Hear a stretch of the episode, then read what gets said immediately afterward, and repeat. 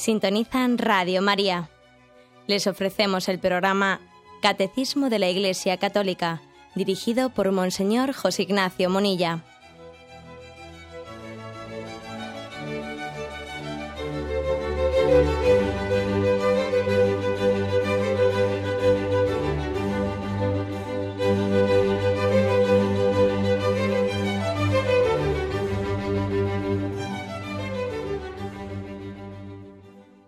Cordial saludo a todos los oyentes de Radio María. Un día más, con la gracia del Señor, proseguimos el comentario del Catecismo de nuestra Madre la Iglesia. Estamos, eh, comenzamos dentro de la explicación del cuarto mandamiento, un apartado que, habla de los deberes de los miembros de la familia y en concreto comienza con los deberes de los hijos. ¿eh? Por lo tanto, vamos a dedicar unos cuantos programas a desarrollar los puntos sobre cuáles son los deberes de los hijos hacia los padres. Después hablará de, los deberes de los padres hacia los hijos. Es a partir del punto 2214. La paternidad divina es la fuente de la paternidad humana. Es el fundamento del honor debido a los padres. ¿Eh? Lo dejamos ahí antes de continuar, una reflexión sobre esta frase. ¿eh? La paternidad divina es la fuente de la paternidad humana. Aquí se nos ofrece un texto que ahora leeremos, pero recordad cómo en programas anteriores, dando un fundamento teológico al, ser de la familia, igual que decimos que el hombre ha sido creado a imagen y semejanza de Dios, por eso el hombre es persona, porque Dios también es persona, Dios es Padre, es Hijo, es Espíritu Santo, y nosotros somos personas, no tenemos por la imagen y semejanza de Dios, pues, a diferencia del resto de la creación, tenemos esa capacidad de relacionalidad, porque somos seres personales, ¿no? porque somos imagen y semejanza de Dios, que no es una cosa, sino que es una persona, tres personas divinas. ¿no? Bien, pues también decimos que, que la familia no solo, ¿no? no solo la persona,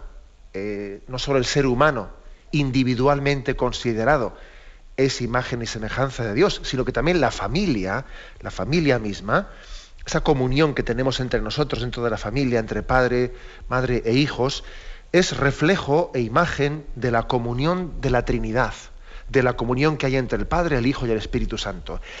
De esa comunión nosotros somos imagen y semejanza, somos reflejo. Luego se desprende de aquí ¿eh? que la paternidad divina es fuente de toda paternidad humana. Y la paternidad humana está sustentada, es un reflejo, es una imagen ¿no?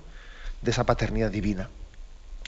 Se nos ofrece aquí un texto que igual no sé si será muy familiar ¿eh? para nosotros, pero que es un texto impresionante, ¿eh? Efesios 3:14.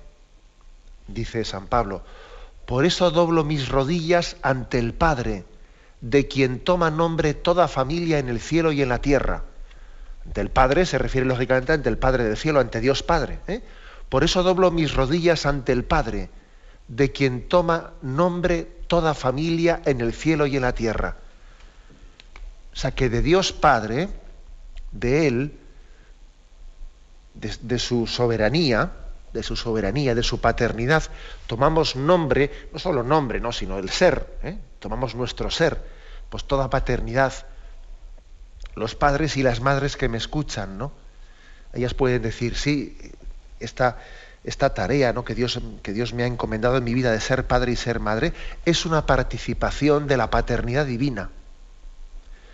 Dios me ha encomendado esto, igual que cuando nosotros, ¿no? pues, pues los sacerdotes y los obispos nos llaman Padre, ¿eh? y, el pueblo de Dios reconoce en nosotros una paternidad.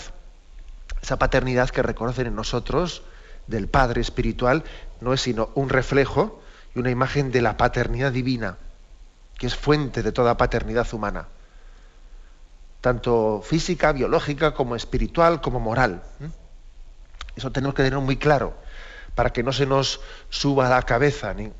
Cuando se acerca alguien a un sacerdote o un obispo y existe pues igual hasta esa costumbre de besarle la mano, besarle el anillo o lo que fuere, ¿no? Tenemos muy claro que esos signos que hace el pueblo de Dios son unos signos de que reconocen de que la paternidad, eh, también la del sacerdote, también la del padre y la de la madre, es reflejo, imagen de la paternidad ¿no? Divina. Allí está la fuente de toda paternidad. ¿Eh? Por eso vuelvo a leer este texto de Efesios 3:14. Por eso doblo mis rodillas ante el Padre, de quien toma nombre toda familia en el cielo y en la tierra. Este es el fundamento ¿no? del cuarto mandamiento el fundamento del cuarto mandamiento, honra a tu padre y a tu madre, es que detrás de la honra que tengo hacia ellos, detrás del respeto hacia los padres, está el respeto hacia Dios. En eso se fundamenta. Bueno, podríamos decir, bueno, pero también el cuarto mandamiento se puede también fundamentar de otras maneras, ¿no? Sí, pero sería, no sería completo. ¿eh?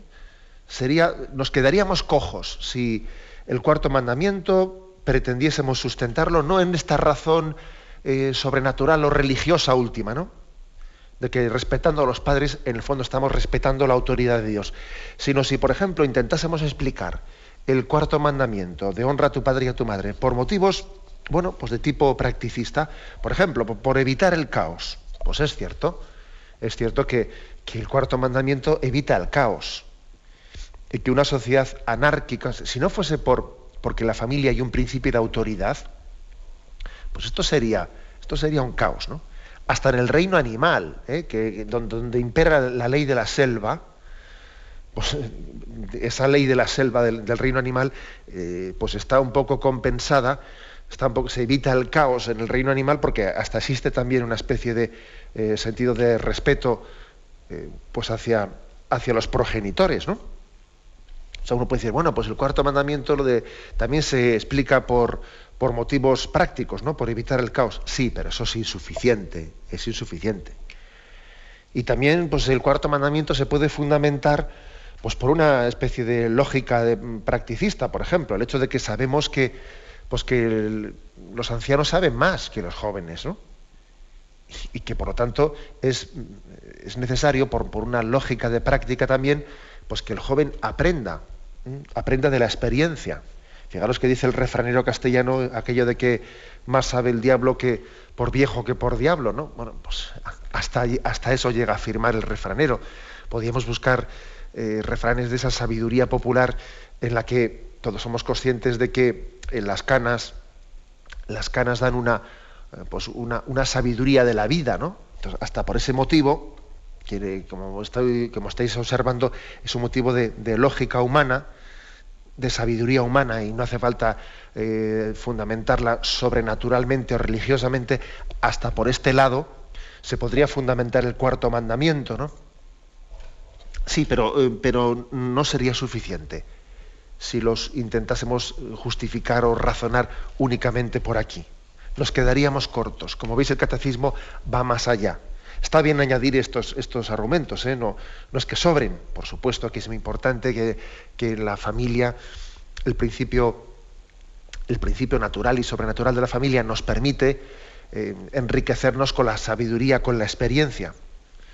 Incluso también podríamos añadir más argumentos prácticos, como, como el hecho de que también el sentido de, de, obediencia y de respeto a los padres es un refreno, está refrenando pues la natural tendencia impetuosa propia de la juventud, que, por su tendencia natural pues suele, tener, suele tender a la prepotencia, suele tender a creerse autodidacta, eh, suele tender a, arrollar a los demás, pues parece que el joven tiene, ¿no? Fruto de su, del pecado original y de nuestros pecados personales, tiene una, una, tendencia a, creer, a creerse él autosuficiente, a que yo me como el mundo y a que no necesito de nadie. ¿no? Y, y entonces pues, tiene un peligro de egolatría, de egolatría, de ser egocéntrico y, de, prepotente muy grande, ¿eh? muy grande, y hasta, hasta también, aunque solo fuese, fijaros, como, como un, refreno de esta tendencia, de esa tendencia natural, y ya solamente por eso la familia, yo pienso que tendría una razón de ser grande, ¿no? Bien, todos estos pueden ser motivos añadidos, ¿no? De tipo práctico, etcétera, de, lógica humana, pero no son suficientes. Aquí lo que dice el catecismo es que, que la razón última del cuarto mandamiento es que detrás de la paternidad humana está la paternidad divina. O sea, que es Dios el que ha dotado a nuestros padres de esa autoridad moral y que respetando a nuestros padres respetamos a Dios. Respetamos a Dios. Claro, a veces el hombre pretende tener una relación con Dios pues muy etérea, ¿eh? muy etérea. Sí, sí, yo, yo creo en Dios. Sí, sí, yo, sí, yo soy una persona religiosa, etcétera, ¿no? Sí, mientras que pues esa sensibilidad religiosa no descienda a la práctica, ¿no? Y no me esté marcando un camino concreto. Sí, pues es, es, lo que hoy en día está, está de moda. ¿eh?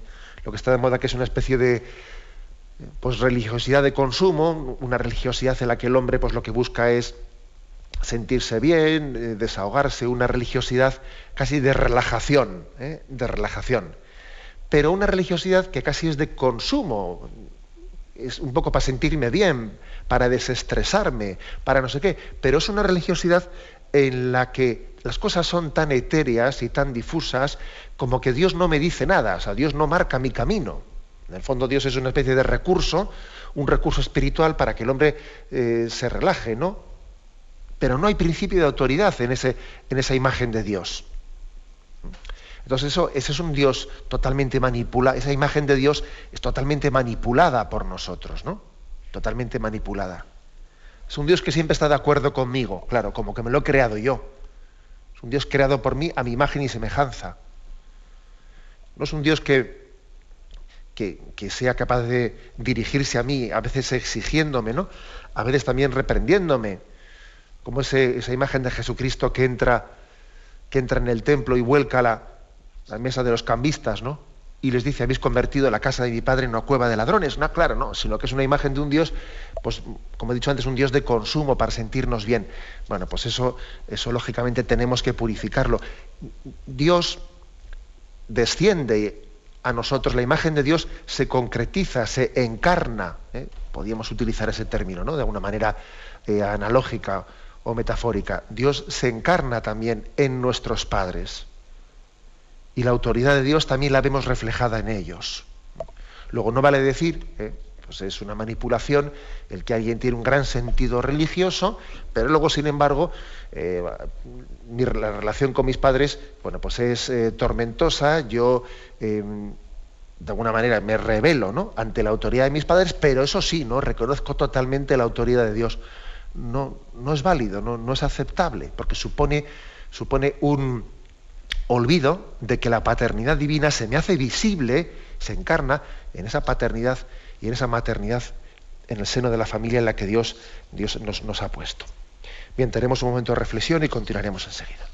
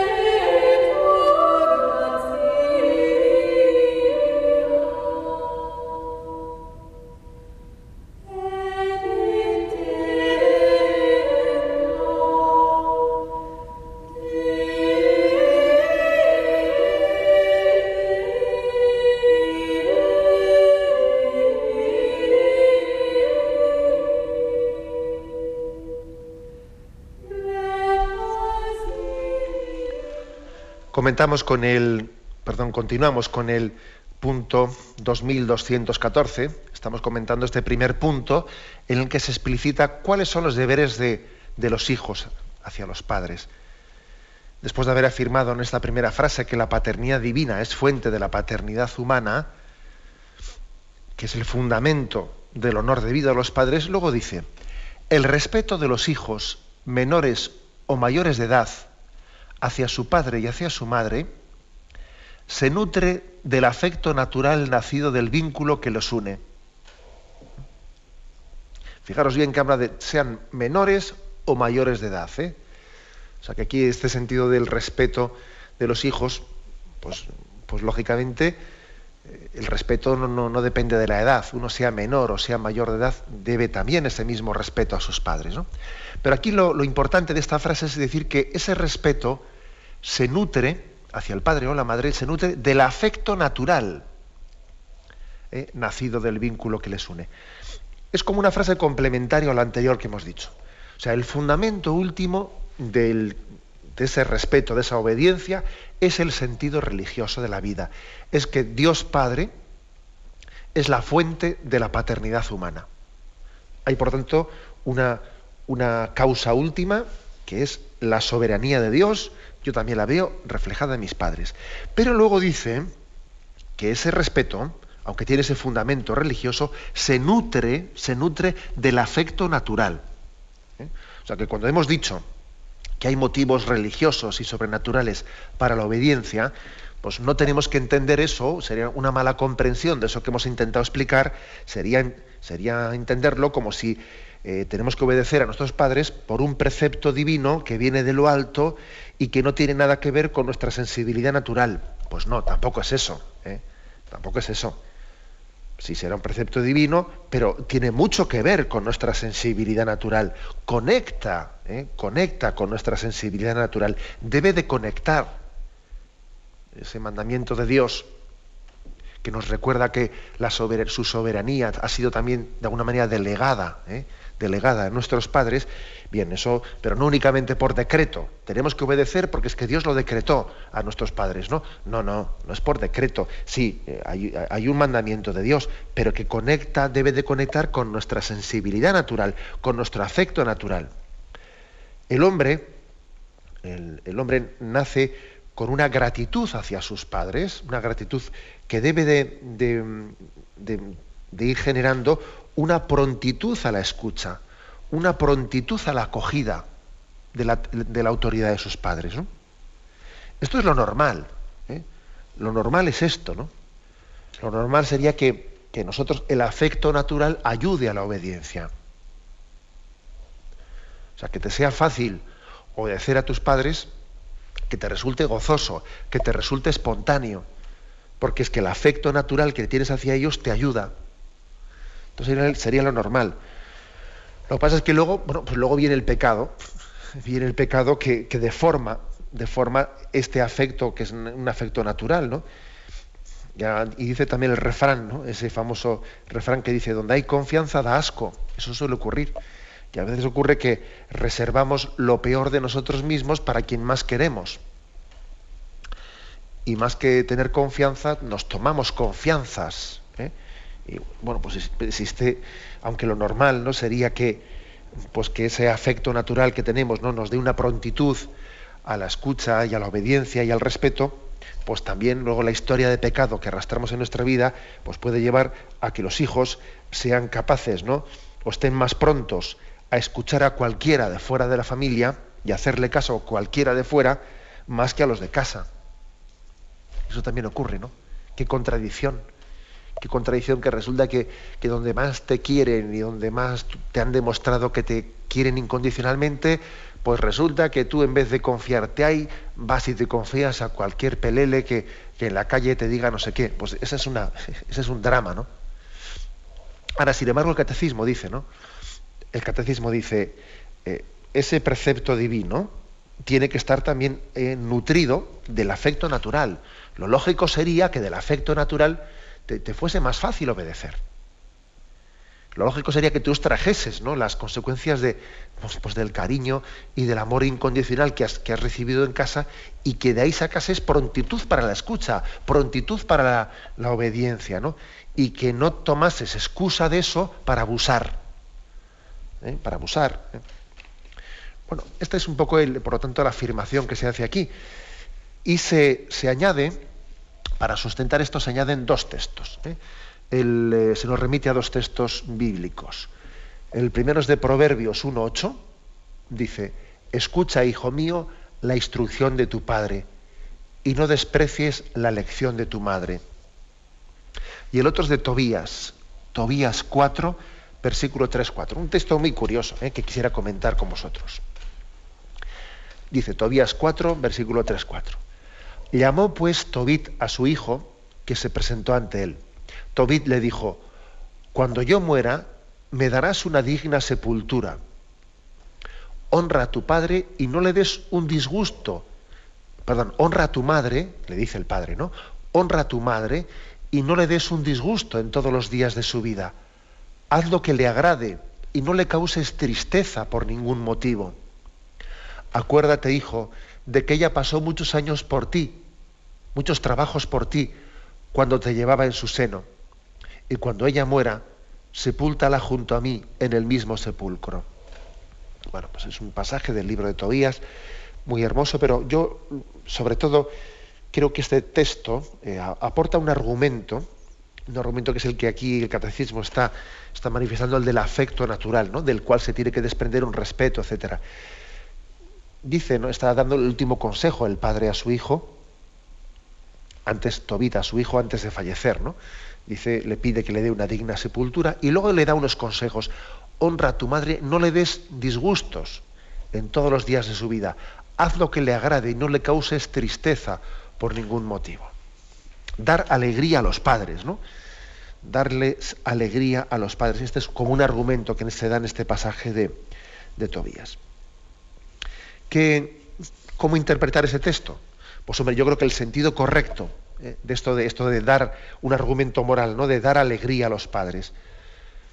El sentido correcto, pues yo creo que ya, se entiende, es decir, eh, los padres que buscan el bien de sus hijos, el bien de sus hijos, y que por tanto su sensibilidad eh, no es buscarse a sí mismos, sino que es buscar el bien de sus hijos, el fondo, cuando buscamos el agrado de nuestros padres, estamos buscando la voluntad de Dios.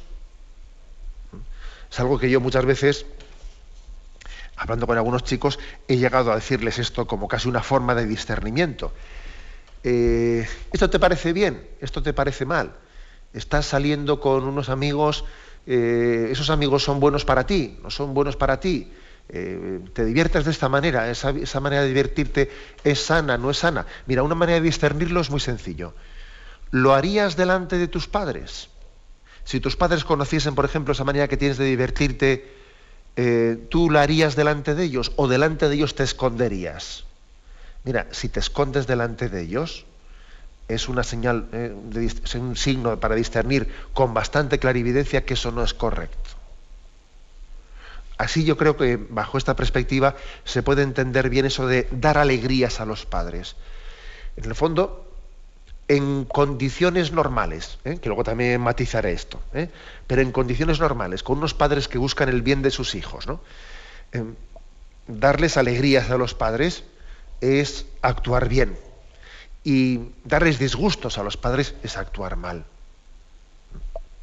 Y este ejemplo que yo he puesto como una manera de discernir bueno, pues se puede aplicar a muchas cosas, ¿no? Dice, dice un joven, pues yo no sé, está, viendo, es, correcto, es moralmente correcto ver una determinada película que puede tener un cierto riesgo de inmoralidad. Y le digo al joven, ¿tú la verías delante de tus padres? Y dice, no, no, delante de mis padres no, que me daría vergüenza. Bueno, pues ya es señal eso de que esa película, ¿sabes?, no es muy conveniente para ti y yo tengo una, determinada manera de vivir eh, pues un, noviazgo o una amistad o una forma, si eso yo sería capaz de transparentarlo ante mis padres, es una buena señal. Si me tengo que ocultar de ellos, es una mala señal. ¿eh? Por lo tanto, lo de dar alegrías a los padres, que este, viene en este texto de Tobías 4, 3, 4, pues sí, por supuesto que es una manera de discernir bien porque es que sabemos que a tu padre y a tu madre le alegra lo que es bueno para ti y le entristece lo contrario. Ahora, un sentido incorrecto, incorrecto de, esta expresión, eh, que, podía ser manipulada, ¿no? ay hijo, pues es que yo quiero, yo quiero que me des muchas alegrías y yo, yo siempre había pensado, pues eh, para ti que, que tú mm, pues ibas a hacer esto y lo otro y lo otro y lo otro y entonces eh, me estás dando un disgusto porque estás, eh, estás pues yo que sé, estudiando una cosa que yo no es la que yo quería que tú estudiases o esto o lo otro, yo había pensado para ti esto, había pensado lo otro. a veces, claro, eso sería ya una, una aplicación incorrecta de este principio, ¿no? Cuando un padre entiende porque su hijo le dé alegrías o le dé disgustos, pues no el que actúe, el que actúe santamente, sino el que actúe conforme él había pensado o había soñado que su hijo debería, de, debería de ser ¿no? en el futuro. Y eso, eso claro que es un riesgo, ¿no? Eso es una, sería un sentido incorrecto para aplicar este principio ¿eh? de dar alegrías a los padres o dar disgustos. Un, un padre unos padres eh, santos lo que tienen que querer es que sus hijos sean lo que Dios quieran, lo que Dios quiera para ellos. El proyecto que ellos tienen para sus hijos, pues es que busquen el camino de Dios, que sean capaces de encontrarlo, ¿eh? de discernirlo y de entregarse a Él. Queremos que nuestros hijos sean, pues sean santos, ¿no? No que nuestros hijos cumplan nuestros sueños, que habíamos soñado esto, habíamos soñado lo otro, habíamos pensado en que tú te encargaste de esto, que habíamos pensado en que... ojo con eso. ¿eh? Ojo porque a veces podemos eh, también los padres, bueno, hablaremos más tarde de esto, porque ahora estamos hablando de los deberes de los hijos. Luego, capítulo siguiente, vamos a hablar de los deberes de los padres, ¿no? Pero hoy nos toca la primera, ¿eh? los deberes de los hijos. Pero bueno, ya digo esto así un poco de, aunque solo sea indicarlo, para que nos demos cuenta de que también, por supuesto, eh, pues existen peligros pues, en el ejercicio de la paternidad y de la maternidad, que puede ser manipuladora y no debe de ser manipuladora.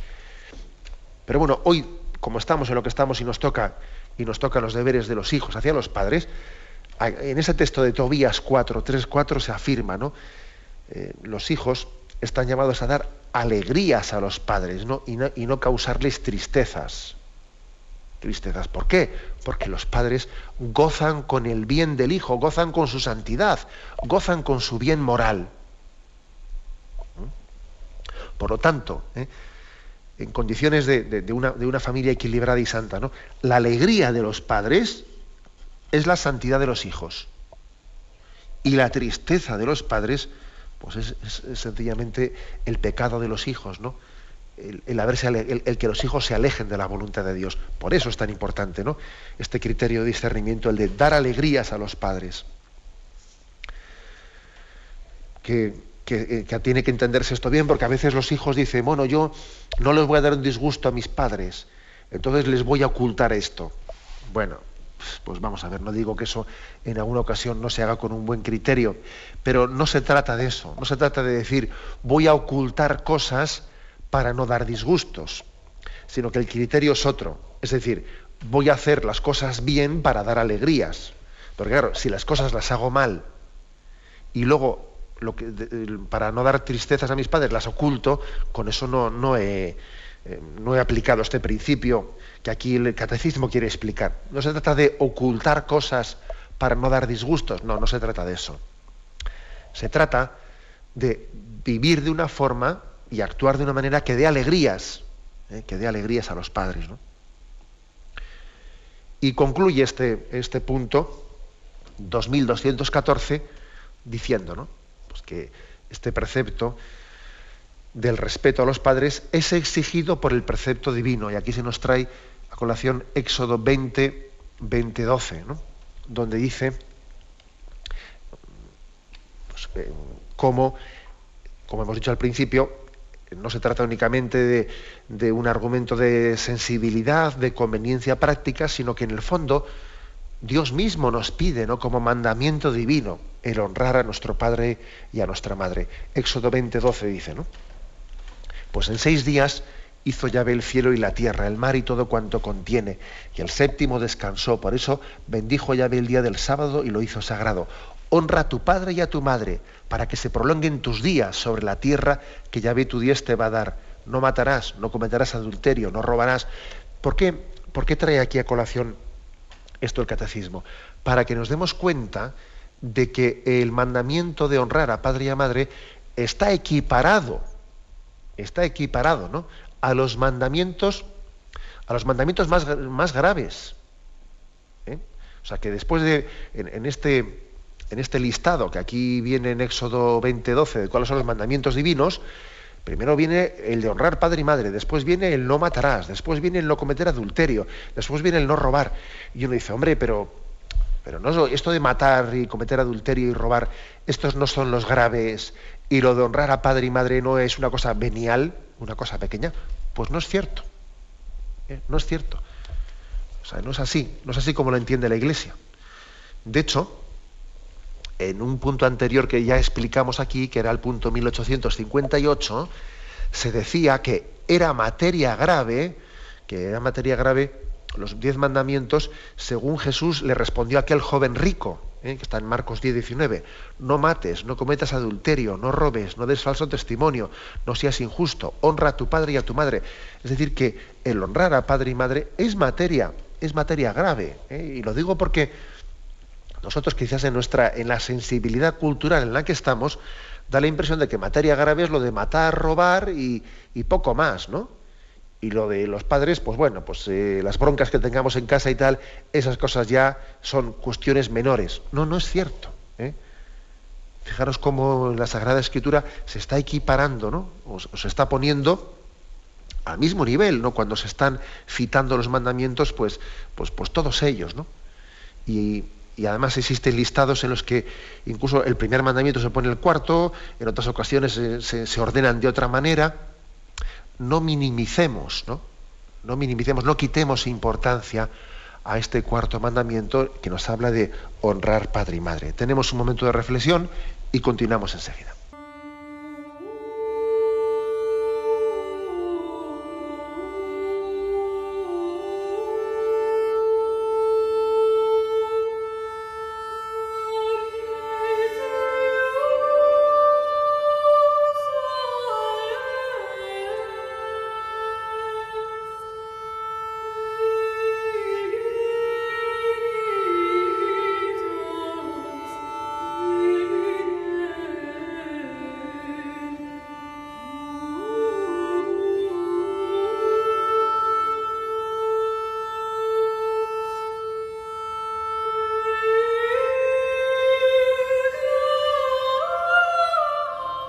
Continuamos en esta edición del Catecismo de la Iglesia Católica explicando cuáles son los deberes de los hijos hacia los padres.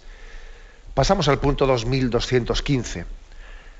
Aquí se dice, el respeto a los padres, piedad filial, está hecho de gratitud para quienes, mediante el don de la vida, su amor y su trabajo, han traído sus hijos al mundo y les han ayudado a crecer en estatura, en sabiduría y en gracia. Aquí viene un texto del eclesiástico, del libro de Sirácida, que dice, con todo tu corazón honra a tu padre y no olvides los dolores de tu madre. Recuerda que por ellos has nacido. ¿Cómo les pagarás lo que contigo han hecho? Este punto 2215 afirma algo tan, tan claro y tan básico y tan fundamental como lo siguiente, ¿no?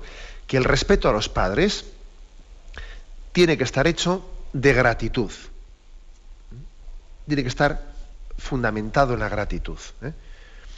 Decíamos que el fundamento religioso es eh, pues la autoridad de Dios Padre que se manifiesta en nuestros padres, pero que se, manifiesta en la autoridad de nuestros padres, ¿no? Pero que, sin embargo, tiene que estar hecho de gratitud, ¿eh? tiene que estar alimentado, alimentado por ese afecto nuestro natural del cual nace gratitud. Porque si el respeto está hecho de temor o de interés, no cumplimos bien el cuarto mandamiento. Si resulta, que tenemos hacia nuestros padres, ¿no? Pues un respeto basado en el temor.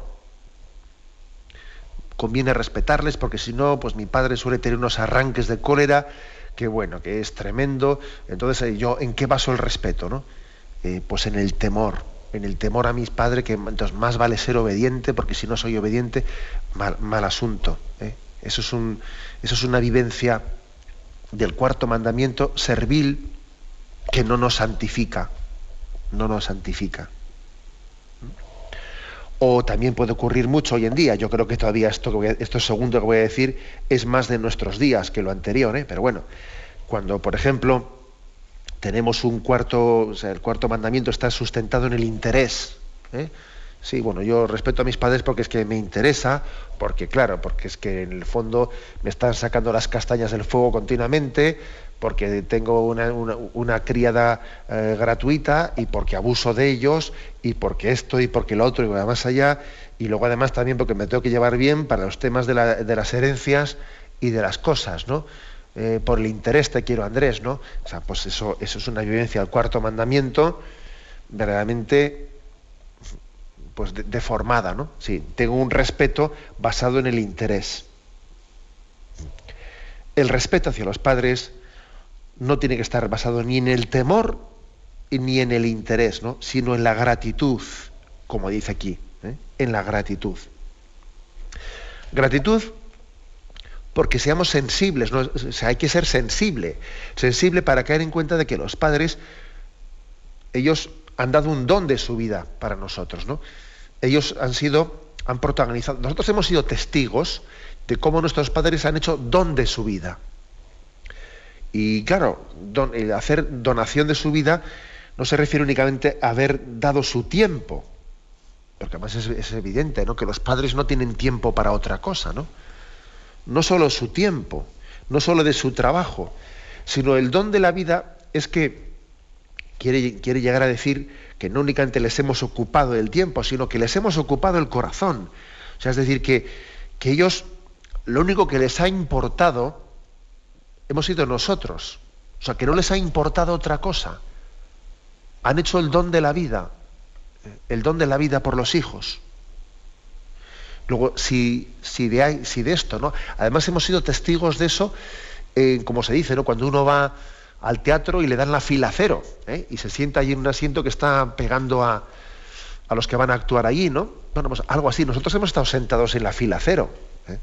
Hemos estado dentro del hogar, viendo, ¿no? viendo en directo pues cómo unos padres hacen el don de su vida, ¿no? Y, su horizonte pues son los hijos y, no piensan en otra cosa. Casi a veces suelen tener hasta, hasta el, problema los padres que, hasta se tienden a olvidarse de, esa relación matrimonial pues, por, estar volcados en los hijos. Y es que casi a veces hay que hasta corregirles esa tendencia de entrega por los hijos, que, que, con el que lleva el peligro a veces del olvido de la relación del matrimonio. ¿eh? Ellos han hecho pues don, don de la vida, ¿no? de su tiempo, de su trabajo, pero sobre todo de, sus horizontes, o sea, su amor, sus horizontes, lo único que les ha importado han sido los hijos. Bueno, si de aquí no nace una gratitud, si de aquí no nace una gratitud, si resulta que en vez de ser esto, ¿no? Lo que, lo que termine eh, vamos, siendo la fuente de un respeto y de una piedad filial, si, de aquí no nace ese respeto y esa piedad filial, y entonces nosotros pues, estamos eh, totalmente eh, ligados o condicionados pues, por intereses, por egoísmos, etcétera, pues quiere decir que estamos radicalmente enfermos, que nuestro, corazón está enfermo de egoísmo, enfermo de egoísmo. Repito ¿no? lo que dice este punto 2215. La gratitud tiene que ser eh, pues, lo, que esté alimentando el alimento del cuarto mandamiento. No el temor, no el interés, sino la gratitud. Para tener gratitud hay que tener sensibilidad. La sensibilidad supone que también tengamos la capacidad de pararnos y valorar nuestra vida y mirar para atrás, ¿no? Y hacer una lectura en esta clave. Esta clave de quien dice, ¿no? ¿Qué tengo yo que no me haya sido dado, si todo es don, si todo es gracia. Eh, una actitud también contemplativa y agradecida. ¿no? Dice también este punto 2215, cómo nuestros padres han hecho don de la vida y han ayudado a sus hijos a crecer en estatura, en sabiduría y en gracia. Curiosamente, fijaros que se utiliza la misma imagen de la que, la que se aplica a Jesucristo cuando cuando después de ser perdido, en el perdido y hallado en el templo, dice el texto evangélico que volvió con sus padres y se, se sometió a ellos y vivía sometido a ellos en obediencia a José y a María, ¿no? Y el niño crecía en estatura, en sabiduría y en gracia. Bueno, pues esa misma descripción se aplica a lo que es el cuidado de los padres hacia los hijos, ¿no? En este punto 2215. Y es decir, yo soy consciente de cómo mis padres me han ayudado a crecer en estas tres dimensiones, en estatura, en sabiduría y en gracia, cómo se han preocupado por mi salud, ¿eh? por mi desarrollo físico, también por la sabiduría, es decir, pues por, porque hayamos ido creciendo en cultura ¿eh? y en gracia, como también mis padres se han preocupado de que conozca a Dios, de que sea santo, de que siga los caminos de Dios en mi vida. Eh, fijaros que un buen examen, por cierto, un buen examen de, paternidad y de maternidad sería el equilibrio entre la preocupación de estos tres aspectos, ¿no? que a los padres les preocupe el, crecimiento en estatura, en sabiduría y en gracia, de una manera equilibrada, los tres. ¿eh? Los tres tienen que tener ese equilibrio armónico. y por, por, parte de los hijos, el tener el reconocimiento y la gratitud hacia los padres de decir, se han preocupado por mi salud, se han preocupado por mi cultura, se han preocupado también por mi, por mi vida en gracia, porque yo viviese en gracia de Dios y cumpliese la voluntad de Dios Padre en mi vida. ¿no? De aquí debe de surgir la gratitud. La gratitud. Y el texto, ese texto bíblico que se nos ofrece ¿no? para nuestra reflexión, llega incluso hasta invocar los, dolores de la madre, los dolores de parto de la madre, ¿no? Para, hasta que eso sea motivo de gratitud. Dice, con todo tu corazón honra a tu padre y no olvides los dolores de tu madre. Recuerda que por ellos has nacido. ¿Cómo les pagarás lo que contigo han hecho? Hoy en día, hoy en día también el hecho de que estemos siendo testigos, ¿no? De lo que es el egoísmo, de quien renuncia a tener familia por vivir más cómodamente, o incluso que estemos siendo testigos de lo que es el aborto, de que alguien se quite su hijo de encima de una manera tan así, tan brutal, ¿no? También esto nos hace recapacitar y dice, pues mis padres conmigo han sido generosos. Mis padres fueron generosos transmitiendo la vida. Si mis padres hubiesen tenido esta mentalidad egoísta que existe hoy en día, igual yo no hubiese nacido. Claro, pues mira, pues hubiesen tomado pastillas anticonceptivas y yo ahora mismo sería, estaría en la nada. O sea, es decir, somos hijos de una, de una generosidad, tenemos que tener una gratitud, ¿no? el hecho de que estemos siendo también testigos de este pecado hoy en día en esta cultura antinatalista, pues es una reflexión, nos, puede ayudar también para caer en cuenta de que somos hijos, somos hijos de, de una generosidad. O sea, gloria a Dios, gloria a Dios por la apertura de nuestros padres a la vida. Y esto nos tiene que dar gratitud. Existo porque hay alguien que ha acogido la vida, la ha acogido, ¿no? Y entonces yo, de, mi corazón debe de brotar gratitud por ello, porque podía no haber nacido perfectamente, podía no ser nada. ¿eh? Bueno, esta reflexión es importante. ¿eh? Es importante porque, porque a veces suscitar en nosotros gratitud nos cuesta, porque tendemos a fijarnos más en lo malo. Y también fuimos testigos de, pues, de algunos pecados de nuestros padres y vimos también cosas malas y, nos quedamos más en lo malo y más en lo malo y lo, y lo malo deja unas huellas que cuesta, que, que cuesta después superarlas. ¿no? no, hagamos también este esfuerzo de gratitud, ¿no? haciendo memoria de tantas cosas buenas, ¿no? Haciendo memoria de cómo hemos sido testigos, os decía, en la fila cero, ¿no? Allí en, primer, en primera fila, de cómo nuestros padres hacían don de su vida para nosotros, ¿no? Olvidándose de sí mismos. Eh, nosotros hemos sido hijos de un amor gratuito, de un amor gratuito. Por eso, de aquí, ¿eh? no del temor, no del interés, ¿eh? Sino de la gratitud a nuestros padres, ¿no? Es de donde tiene que nacer, en donde tiene que alimentarse, ¿no?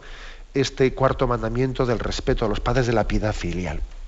Lo dejamos aquí y damos paso ahora a la intervención de los oyentes. Podéis llamar para formular vuestras preguntas al teléfono 917 107 700 917 107 700.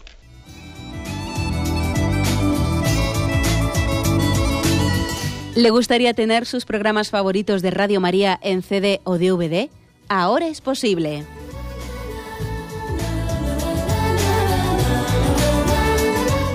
Le sugerimos que primero se informe en qué formato de audio lo puede escuchar en su equipo, DVD o CD, teniendo en cuenta que no todos los lectores de CD pueden reproducir el formato digital MP3 en el que enviamos nuestros programas. Y luego, si quiere en su casa esos programas que tanto le gustan, solo tiene que escribir una carta a Radio María, Paseo Lanceros 2, primera planta 28024, Madrid, indicando si lo quiere en CD o DVD y cuántos programas. También le rogamos que escriba su nombre, dirección y no se olvide de facilitarnos un teléfono de contacto para cualquier duda que nos surja.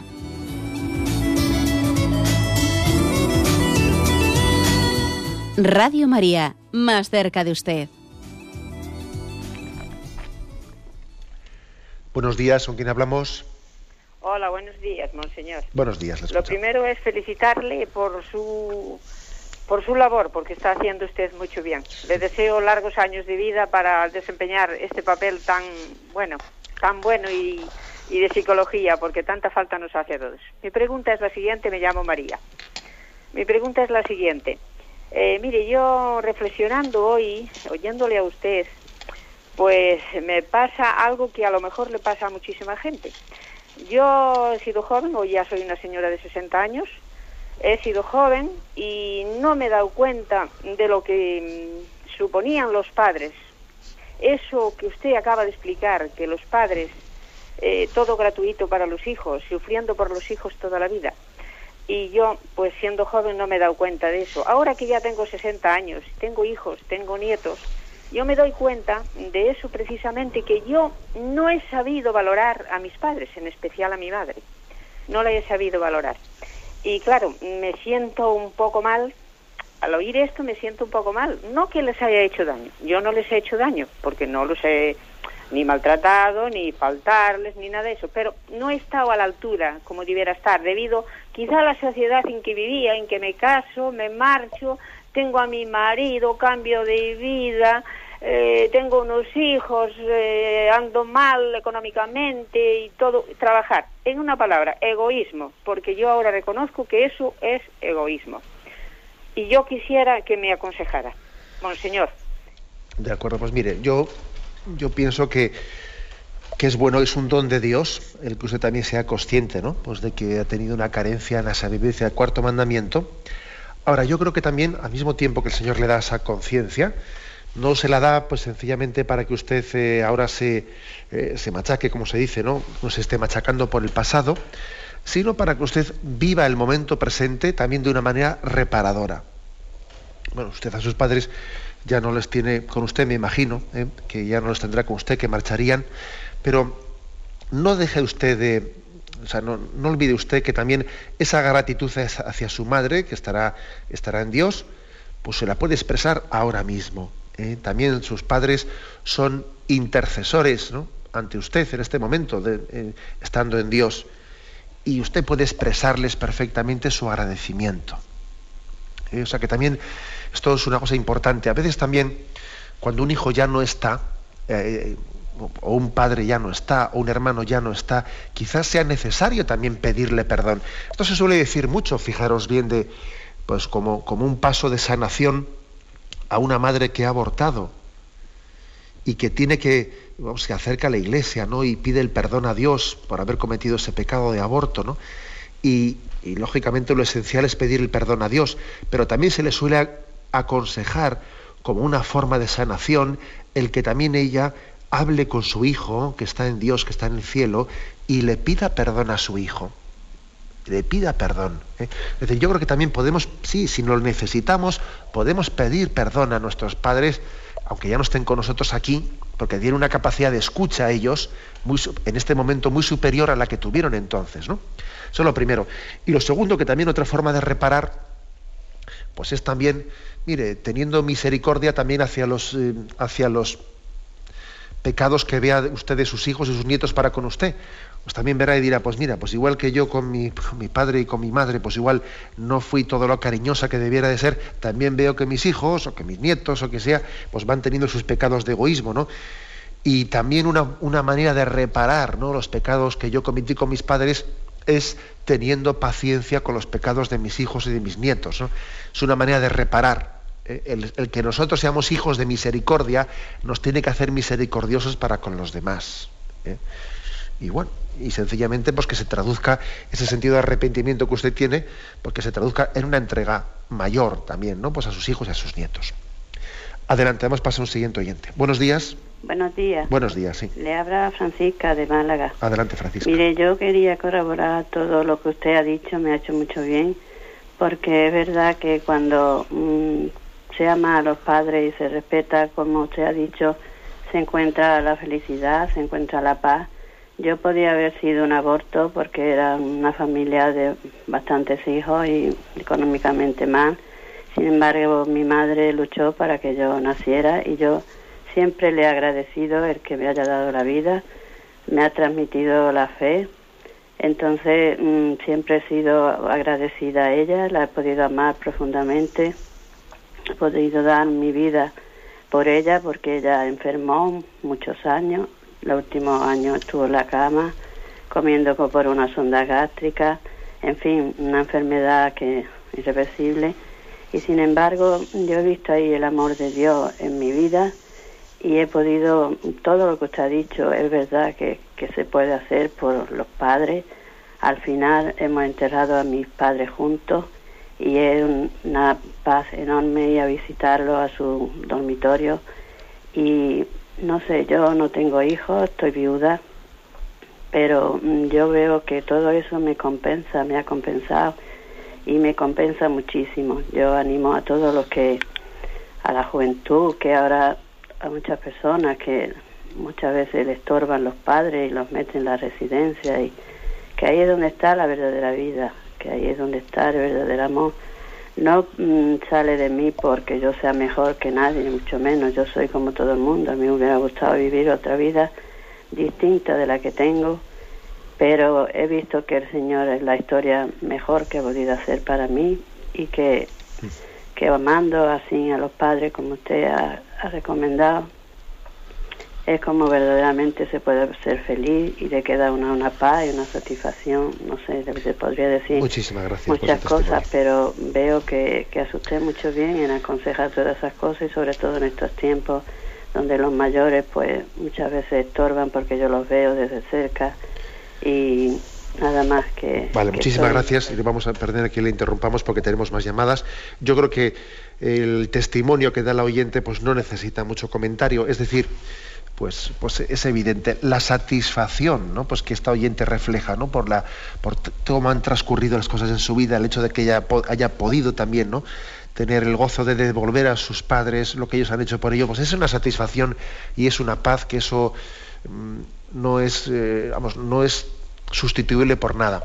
De hecho, uno de los grandes consuelos que solemos tener o que podemos llegar a tener en el momento de la muerte de nuestros padres es el decir, he podido hacer por ellos todo lo que ha estado en mi mano, he podido hacer por ellos, pues, pues bueno, he sido capaz de, eh, de cambiar mi vida y de adaptarla, etcétera, pues para poder atenderles.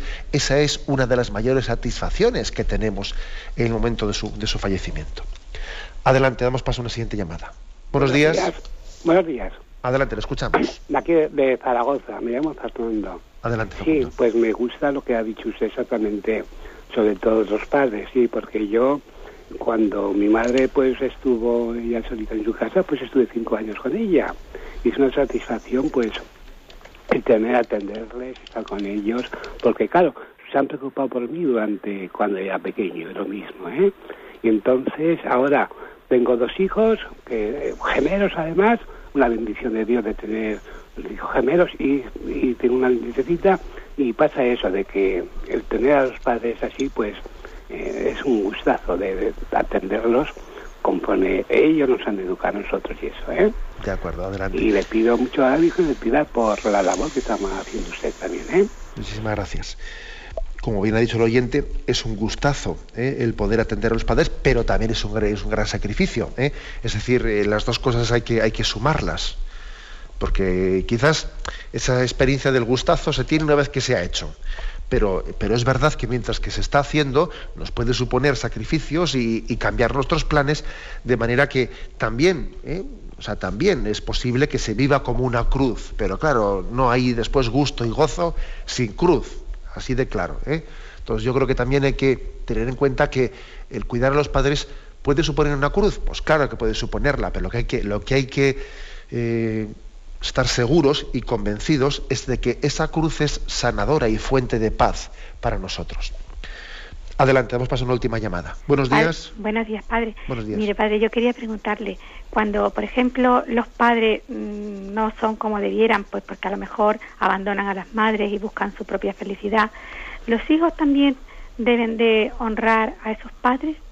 O también, por ejemplo, cuando se portan mal o violan a los hijos, tantas cosas como escuchamos.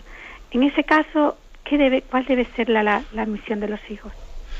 De acuerdo. Bueno, pues la verdad es que usted pone, pone un poco el dedo en la llaga en un tema, en un tema que es delicado. Claro que a, veces el pecado de los padres puede llegar a ser eh, tan grave, tan grave que dificulte tremendamente, ¿no? Pues también después eh, esa capacidad de amor de los padres a, de los hijos hacia los padres. Precisamente la gravedad del escándalo es esta que es que este pecado ya no es únicamente del padre o de la madre, sino que además hace pecar al hijo o le pone en riesgo de pecado, ¿no? Pues de que el, que el hijo odia al padre, que el hijo odia a la madre, ¿no?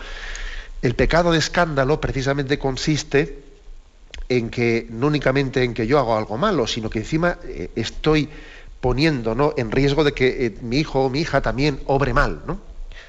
Bueno, ¿cómo obrar en este caso? Pues lo que hay que intentar es que nosotros no seamos eh, repetidores del mal. O sea, si yo he padecido el mal, intentar no yo, no, yo no volver a reproducirlo, ¿no? Que es un gran riesgo. Que odiamos el mal que se nos ha hecho y yo, eh, además de odiarlo, lo reproduzco.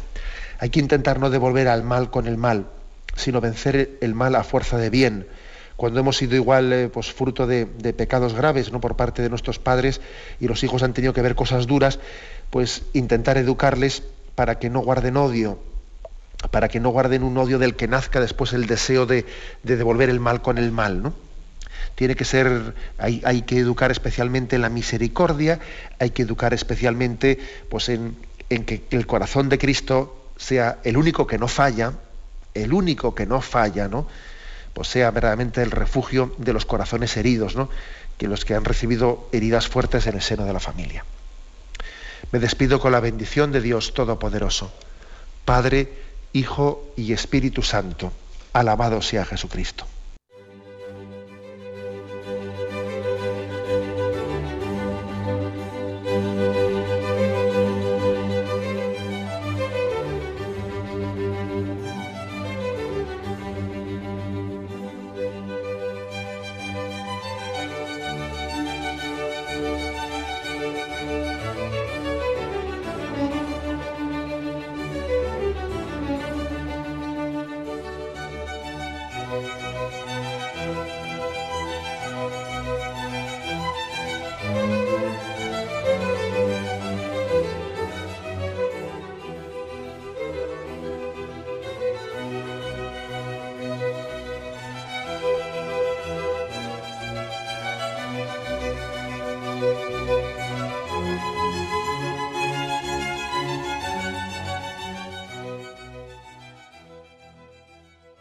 Les hemos ofrecido el programa Catecismo de la Iglesia Católica, dirigido por Monseñor José Ignacio Monilla.